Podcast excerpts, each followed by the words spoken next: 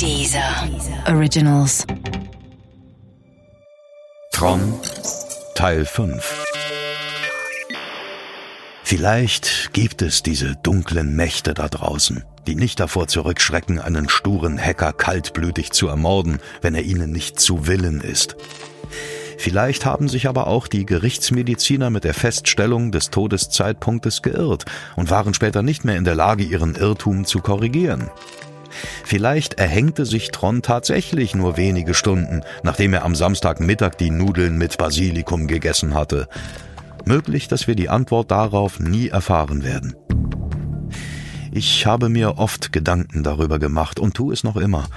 Immerhin habe ich Tron gekannt und habe seinen Lebensweg ein Stück weit begleitet.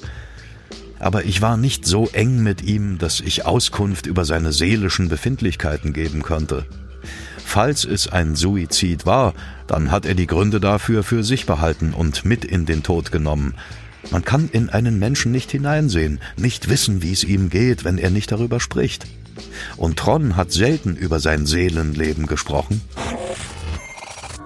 Kurz vor seinem mysteriösen Tod hatte er wieder mal die Chipkarte eines Pay-TV-Senders geknackt. Ein Kumpel stellte das programmierte Verfahren für jeden zugänglich ungefragt ins weltweite Netz. Das war eine Sache, die Tron zu schaffen machte. Er wollte ja keiner Firma finanziell schaden, sondern nur sein Talent beweisen und auf Sicherheitslücken aufmerksam machen. Doch reicht so eine Geschichte bereits für eine handfeste Depression, die in einem Suizid endet? Ist ein 26-Jähriger, der gerade seinen Diplomabschluss gemacht hat, ganz normal bei seiner Mutter zum Mittag, verabschiedet sich dann fröhlich zu einem Spaziergang in der Herbstsonne und zieht für seine Großmutter an einem Bankautomaten Geld, um sich kurz darauf an einem Baum in einem kleinen Parkgelände aufzuhängen? Es gibt diese Ungereimtheiten, die mir weiter unerklärlich sind und keinen Sinn ergeben. Die Eltern und Freunde von Tron müssen ähnlich gedacht und empfunden haben.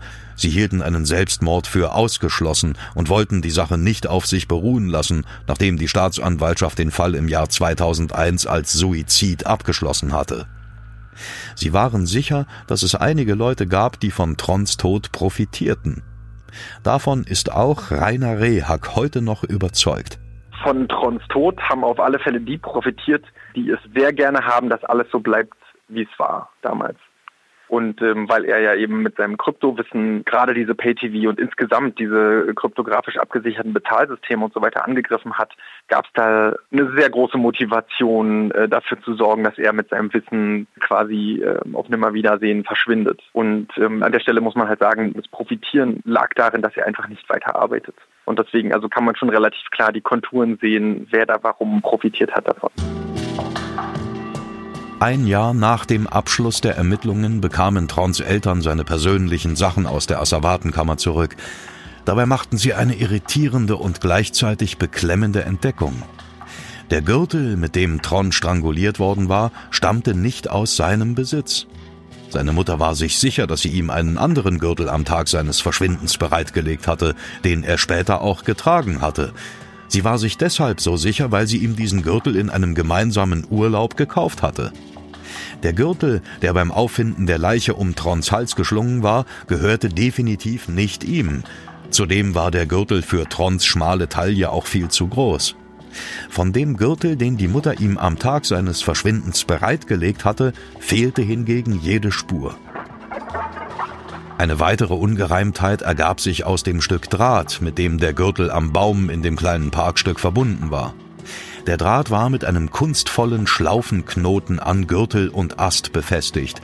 Dieser Knoten war für die Eltern ein eindeutiges Indiz, dass Tron den Gürtel nicht selbst befestigt haben konnte denn Tron hatte Probleme mit der räumlichen Orientierung bei Schleifenkonstruktionen. Er trug deshalb ausschließlich Schuhe mit Klettverschlüssen. Trons Eltern und Freunde waren sich sicher, eine derart kunstvolle Knotenkonstruktion zwischen Draht und Gürtel hätte der Hacker niemals hinbekommen. Doch für die Staatsanwaltschaft war der Fall abgeschlossen. Sie wollten den neuen Fakten nicht weiter nachgehen. Ihr Urteil stand fest. Tron beging Suizid. Später landete ein ähnlich gelagerter Fall auf dem Schreibtisch des zuständigen Berliner Staatsanwaltes, wie mir Holger Klein bestätigte. Der damals zuständige Staatsanwalt hatte ein paar Jahre später wieder einen vermeintlichen Suizid durch Erhängen auf dem Tisch der dann aber tatsächlich ein Mord gewesen zu sein scheint. Äh, das Stichwort da ist der Aubis-Skandal, kann man sich mal angucken.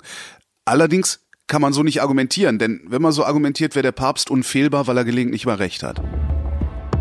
Trons Eltern und seine Freunde legten sich fest, aus ihrer Sicht wurde Tron ermordet, weil er mit seiner Diplomarbeit und seinen Pay-TV-Hacks mächtigen Firmen oder Geheimdiensten auf die Füße getreten war. Ich wusste damals nicht, was ich glauben soll, und ich weiß es auch heute nicht. Ich weiß nur, dass ihm eine große Zukunft bevorgestanden hätte. Davon ist auch Rainer Rehhack überzeugt. Er hätte auf alle Fälle eine ziemlich prägende Rolle auch für die Hacker-Community und insgesamt für die Entwicklung des Computers und der Kryptographie in Deutschland und darüber hinaus gehabt, würde ich jetzt so vermuten.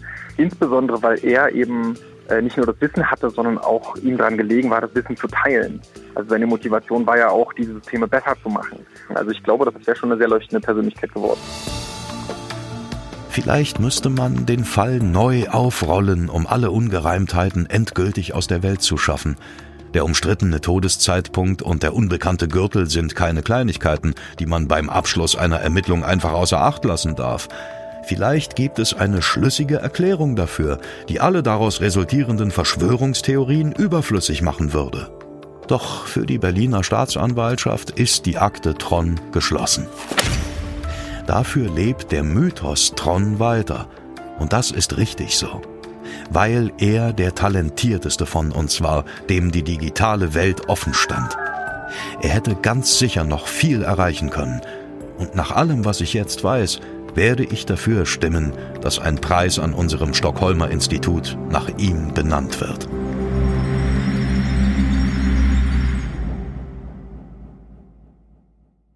Lass dich entführen, aber ganz legal mit weiteren dieser Originals Podcasts. Hör jetzt das kleine Fernsehballett mit Sarah Kuttner und Stefan Niggemeier oder deine tägliche Portion Wissen mit den Wissenssnacks auf www.dieser.com.